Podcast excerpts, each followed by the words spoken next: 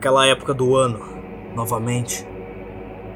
Eu sei como vou passar o Halloween, da mesma forma que eu tenho feito nos últimos dois anos. Tomando lentamente uma cerveja no bar, observando o vidro suar naquele balcão de madeira lisa, olhando para ele até ficar quente na minha mão. Eu não estou lá para ficar bêbado, eu estou lá para escapar. Nunca mais quero ficar sozinho em casa na noite de Halloween. Prometi ao deputado que não falaria sobre aquela noite. A cidade não precisava disso. Inferno. Até deletei a porra do vídeo. Mas agora, com o Halloween ao virar na esquina, tudo volta. Bem, a polícia de uma cidade tão pequena não se importaria muito com o Reddit, muito menos com o No Sleep. Eu moro em uma pequena casa no final da rua. Outra casa indescritível em uma fileira de suas irmãs. Pré-fabricadas, principalmente. Longe o suficiente para ser barato. Não tão longe a ponto de ser rural. Mas perto. Muito, malditamente perto. Eu não esperava que muitas crianças pedissem gostosuras ou travessuras no Halloween. É um longo caminho e a maioria das crianças consegue encher suas cestas muito antes de chegar à minha casa. Além disso, Gosto bastante da paz e do sossego. O Halloween costumava ser uma boa noite para se acalmar e assistir a alguns dos clássicos filmes de terror na TV. Eu mantive alguns sacos de doces por perto para o caso de algumas crianças realmente chegarem até lá, mas na maioria das vezes seria uma noite só para mim. Eu não consigo lembrar o que eu estava assistindo naquela noite. Provavelmente porque eu estava desfrutando de uma cerveja depois do jantar e posso ter me empolgado, cochilando depois de uma cerveja a mais. Acordei com um sobressalto. Minha cerveja estava quente na mesa lateral, minha mão ainda enrolada em torno dela. Eu estremeci quando desembrulhei meus dedos. Algo tinha me acordado. A TV zumbindo ao fundo, a baboseira sem sentido da programação noturna piscando pela sala. Talvez fossem apenas alguns garotos do ensino médio depois de uma festa de Halloween, nas ruas, fazendo algum barulho que me acordou. Verifiquei a hora, depois da meia-noite. Fiquei feliz por ter investido em um pouco de segurança para minha casa. Só o básico, na verdade. Uma boa câmera para cobrir meu gramado da frente. Luzes ativadas por movimento na frente e trás. Eu estava tentando tomar a difícil decisão de limpar a bagunça ali ou simplesmente chutar a lata pela estrada até amanhã. Quando uma batida forte na porta quebrou o silêncio. A lata ricocheteou no chão, cerveja quente espirrando na parte inferior da minha calça. O choque me deixou muito entorpecido, até mesmo para xingar. Tinha acabado de colocar a lata de volta na posição vertical quando a batida soou novamente. Aquela batida rítmica, cada vez mais impaciente. O ritmo aumentou eu caminhava em direção à porta. Olhei à beira da janela. Não vi nada além do meu rosto pálido no vidro. Estava escuro lá fora. Por que a luz não estava funcionando? A batida parou. Um galho de árvore, talvez? Ou outra coisa batendo na varanda. O olho mágico olhou para mim. Aquele pequeno orbe de vidro subitamente inchado com algum horror meio prometido. Engoli. Oh, eu tentei. Minha garganta estava seca. A cerveja quente no chão de repente, convidativa. Não é nada. Eu disse em voz alta, esperando que o eco familiar da minha voz nas paredes me aterrissasse de alguma forma. Caminhei até a porta e espiei para fora, vendo apenas os cones laranjas lançados das luzes hológenas da rua, a uma certa distância. Nada. Eu pensei comigo mesmo sentindo-me infinitamente estúpido. Eu respirei fundo, sentindo meus pulmões se forçarem. Então deixei o ar sair lentamente. Então, outra batida. Eu me virei para encarar a porta. Meu coração deu um soco no interior do meu peito, sua dança enlouquecida fazendo contrapontos batidos. Não fiquei surpreso ao ver minha mão tremer quando alcancei a maçaneta. Nossa cidade era segura, longe dos problemas das grandes cidades. Ou assim lemos nos jornais. Tínhamos pouco mais a temer à noite do que ver nosso lixo espalhado pelo quintal pelos dedos ágeis de guaxinins. Eu abri a porta. As luzes da varanda se acenderam, de repente me cegando. Pisquei para afastar as manchas brancas da minha visão. Um par de crianças estava na minha varanda. Deviam ter 12 ou 10. Eu não podia ver mais deles, porque eles estavam no traje clássico de Halloween, um lençol simples sobre cada um deles, um par de buracos cortados para eles verem. Um par de cestinhas para doces rompeu as linhas suaves dos lençóis. Os dedos dos sapatos novos em folha espiavam por baixo dos lençóis. Um menino e uma menina, eu pensei. Gostosuras ou travessura? Um refrão tão comum. Eu esperava as palavras, mas não a entrega. Havia apenas duas figuras à minha frente, mas suas vozes pareciam vir de uma grande distância. Gostosuras ou travessuras? A dupla falou novamente. Eu me senti um pouco desconfortável com a distorção em suas vozes. Mais do que o volume estranho, suas vozes pareciam se misturar umas com a outra, com alguns estranhos harmônicos em jogo nas bordas. Parecia quase como se houvesse um coro de dois bem ali falando comigo. Travessuras, eu acho. Eu disse.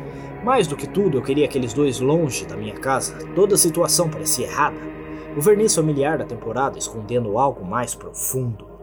Algo podre, como aquele pequeno pânico ao morder uma fruta e sentir aquela falta de resistência. Os dentes afundando em mingau macio em vez da carne doce. Por um momento, culpei a névoa do álcool, o resto do sono nublando meu julgamento. Mas a adrenalina havia varrido aqueles distantes. Meu medo era de verdade.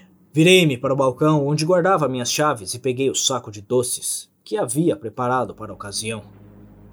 Eu estava meio que esperando que as duas figuras tivessem ido embora quando voltei para a porta.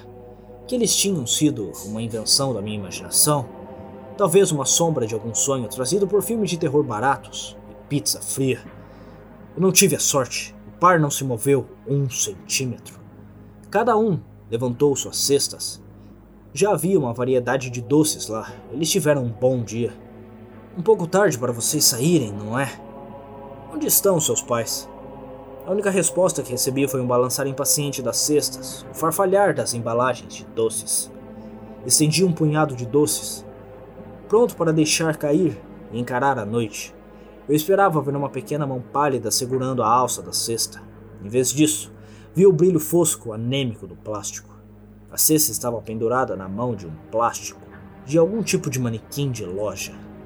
Fiquei mais do que completamente assustado com o um pequeno truque eficaz. Dei de ombros, talvez as vozes tenham sido agravadas. Um pouco de tecnologia para reforçar um traje tradicional. Senti o medo, enquanto eu explicava isso para mim mesmo na minha cabeça. Apenas algumas criancinhas inteligentes, provavelmente com a ajuda de um adulto. Inteligente, eu pensei. Isso certamente me fez continuar por um tempo. Tomem cuidado, eu disse a eles, jogando o último doce nas cestas. Eles não me reconheceram, apenas ficaram parados nas tábuas de madeira gastas da minha varanda. Eu fechei a porta para eles, a janela escurecendo, quando a luz da varanda se apagou. Estranho, Talvez a detecção de movimento tenha parado de funcionar. Algum instinto espontâneo me disse para ficar lá e esperar. Ouvi o som inconfundível de passos na varanda enquanto os dois se afastavam. Ainda assim, a luz permaneceu escura. Meu alívio cresceu quando estranhos deixaram a minha propriedade. Ainda assim, algo não estava certo. A luz estava funcionando, ela ligou quando me detectou. Ela me viu não viu as crianças. O sensor estava funcionando. Era o estado da arte. Infravermelho passivo. Movimento detectado, detectando mudanças na temperatura. Como um corpo humano, como o meu, mas não as das crianças. O que quer que estivesse sobre aqueles lençóis brancos imaculados, não estavam nem um pouco quente. A percepção tomou conta de mim, como um cubo de gelo correndo pela minha espinha. Minha respiração veio em raspas curtas. Eu tinha que ver, tinha que saber. Eu mal podia levar a minha mão para as cortinas. Elas estavam tremendo tanto. Quando eu apertei a borda da cortina, entre o polegar e o indicador, a cortina começou a ondular descontroladamente. Enchi meus pulmões e espiei pelo vidro. Eles ainda estavam lá e apenas 20 metros de distância, fazendo nada. Apenas parado ali, imóvel, na frente para a rua enquanto eu observava ambos girando suas cabeças em perfeita sintonia. Para fixar os dois pares de buracos insondáveis na janela. Não havia jeito, não havia como eles terem me visto chegar à janela. Eu tive que colocar as costas da minha mão na boca e morder com força para não gritar. Eles sabiam, eles sabiam que eu estava lá. Afastei-me da janela, arrastando meus pés de chumbo sobre o chão, carpeteado. Eu mal notei quando meu calcanhar bateu na lata de volta. A cerveja vazou no tapete, deixando uma mancha cada vez maior na minha frente. Eu não podia acreditar no medo cru e animal que aqueles dois tinham despertado em mim. Cada instinto que eu tinha me dito para correr, corre, pede ajuda, qualquer coisa, menos ficar ali, preso na minha própria casa. O que eu poderia fazer?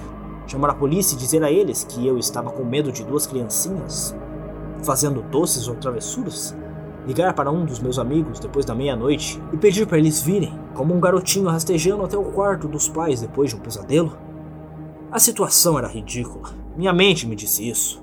Que tinha que haver uma explicação racional para tudo. Mas eu não conseguia explicar a sensação leve e agitada no meu estômago. Eu não conseguia raciocinar o caroço espinhoso no fundo da minha garganta. Eles só disseram três palavras para mim, naqueles tons sobrenaturais. Quem sabia o quão frios aqueles lábios eram? Fechei a porta da cozinha, o som ecoando pela casa vazia. Virei minha cadeira para encarar a porta da frente e então eu esperei. Os nós dos dedos brancos pelo amanhecer. Devo ter adormecido algum momento durante a longa e fria espera, sem me atrever a sair da cadeira, paralisado de medo de que uma daquelas crianças envoltas aparecesse na minha janela, ou, algo pior ainda, atrás de mim. Mas mesmo aquela reserva maníaca de energia se esgotou quando a noite chegou ao fim. Fui acordado por uma batida educada na porta da frente. Sentei-me ereto, quase caindo da cadeira. Tropecei até a porta, uma pitada no pavor de algumas horas atrás, ainda pairando como um funk rançoso no ar. Verifiquei o olho mágico novamente. Desta vez fui confrontado com o rosto bem esfregado de um de nossos deputados da cidade. Nós estudamos juntos. Era aquele tipo de cidade pequena onde você conheceria quase todo mundo na sua idade se tivesse uma história lá. Ele seria um homem sério, duro, porém justo. Bom dia, oficial. Bom dia, ele respondeu. O olhar azedo em seu rosto me disse que era tudo menos isso. Seu nariz se contraiu quando ele sentiu o cheiro azedo de cerveja fumegando no chão do sol da manhã. Tivemos uma boa noite ontem à noite? Pensei na noite anterior, não, eu não tive. O homem da lei foi rápido em ver a sombra fugaz da dúvida passar pelo meu rosto. Ele pressionou sua vantagem. Você se importa em explicar por que você roubou os dois manequins da loja, vestiu-os e colocou-os em seu gramado? Ele se moveu para o lado e depois de seu volume que preenchia a porta, eu vi duas formas familiares no meu gramado. Meus pulmões não se encheram de ar. Eles ainda estavam lá. Eles estiveram lá o tempo todo. Você está bem, amigo? O grande homem se inclinou, bloqueando a minha visão, e firmou o ombro com uma de suas mãos fortes. Afastei a mão dele e cambaleei para o quintal, sem me importar com o orvalho gelado em meus pés descalços. O par ficou ali, os lençóis, drapeados, unidos entre eles. Os dois estavam de mãos dadas. Eu trouxe a minha palma para baixo, cautelosamente, na cabeça do que estava mais perto de mim. Duro, senti o plástico duro. Arranquei o lençol com um movimento suave. Dei um grito estrangulado enquanto olhava para os olhos verdes vazios de um manequim infantil. Eu recuei muito rápido. Acabei de bunda na grama fria, arranhando e tropeçando para trás, até esbarrar na perna sólida do deputado atrás de mim. Ele foi rápido em reconhecer meu desconforto mais cedo. Ele foi tão rápido em perceber o medo genuíno ele me içou de volta para os pés e me ajudou de volta para minha casa. Você se importa de me dizer o que foi isso? Ele me jogou na cadeira do escritório na frente do meu computador. Tentei, mas não consegui forçar as palavras. O deputado suspirou e se acomodou no meu sofá, franzindo o nariz para as latas de cerveja vazias na mesa lateral. Ele se inclinou para frente. Primeira ligação da manhã depois do Halloween. Eu estou perseguindo uma porcaria arrombando uma loja no meio da cidade. Agora, eu tenho você de ressaca e assustado com um maldito par de manequins. O que eu sei é que alguém entrou numa loja e quebrou o vidro, roubou lençóis e alguns manequins. Malditos! Exceto o vidro. As linhas de sua testa se aprofundaram. Observei o palmo de Adão dele balançar para cima e para baixo. O vidro estava apenas do lado de fora da loja. Maldita coisa. Você tem uma câmera no seu quintal, não é? Eu balancei a cabeça entorpecido. O que você me acha de me dar mais 10 minutos do seu tempo? No máximo. Eu vejo quem colocou essas coisas no seu gramado, então estarei fora de sua vida. Espero que para sempre. Virei-me para o meu computador e chamei os vídeos armazenados no meu disco rígido. Todos foram transferidos por Wi-Fi, convenientemente, para a época em que eu comprei as câmeras. Apenas coloque o dobro de velocidade para trás. Veremos quem colocou lá em breve. Apertei a tecla de reprodução reversa e aumentei a velocidade. Eu vi nós dois correndo para casa, para o gramado voltando. Então, os primeiros raios de sol se retirando da grama, puxando para trás o par de figuras. Até que estivesse de volta na escuridão. Os dois ficaram ali, imóveis por um longo tempo. Quando as duas figuras se moveram sozinhas, em movimento brusco e oscilante, de volta ao meu gramado para a minha porta da frente, o cursor dançou um pouco no canto da tela, enquanto os tremores voltavam, mais fortes do que antes. O assobio agudo atrás de mim me disse que eu não estava sozinho em meu desconforto. Estremeci enquanto me observava na tela, tão perto das duas abominações, dando-lhes um punhado de doces cada. Eu desacelerei a gravação de volta à velocidade normal. Na tela, eu me vi voltando para dentro de casa para pegar o doce. As duas figuras ficaram ali, impassíveis, como um, ambos fixados àqueles buracos escuros, os lençóis da câmera. Havia algo mais inconfundível. Havia uma leve pulsação nas folhas, uma pequena ondulação. Os manequins estavam respirando. Já é o suficiente. Virei-me para olhar o deputado, seu rosto tão branco quanto os lençóis das figuras envoltas na tela, sua mão apertada em torno do punho de sua arma. Isso de todas as coisas foi o que mais me assustou. Um símbolo de lei e ordem que tinha visto o pior do que nossa pequena comunidade tinha a oferecer. Tão assustado quanto eu, e pronto para sacar uma arma na minha frente, na minha casa. Fechei a janela e me levantei. Caminhei até meu gabinete, peguei um par de copos e uma garrafa das coisas boas. A garrafa deu alguns goles satisfeitos enquanto eu derramava o rico uísque dourado nos copos. Coloquei um na frente do outro homem e me tomei um gole do meu copo. O homem da lei poderia perder o emprego bebendo em serviço. O deputado não hesitou quando esvaziou metade do copo. Ele não olhou para mim quando falou. Minha velha avó não era daqui. Ele estava de volta ao velho país, do outro lado do mar. Ela odiava o Halloween. Disse que havia coisas naquela noite que não deveriam haver na luz do dia. Uma noite por ano, ela me disse, por uma única noite, algumas coisas foram soltas. Os doces e fantasias eram uma coisa nova. No passado, na véspera de Todos os Santos, as pessoas boas se benziam e oravam e ficavam.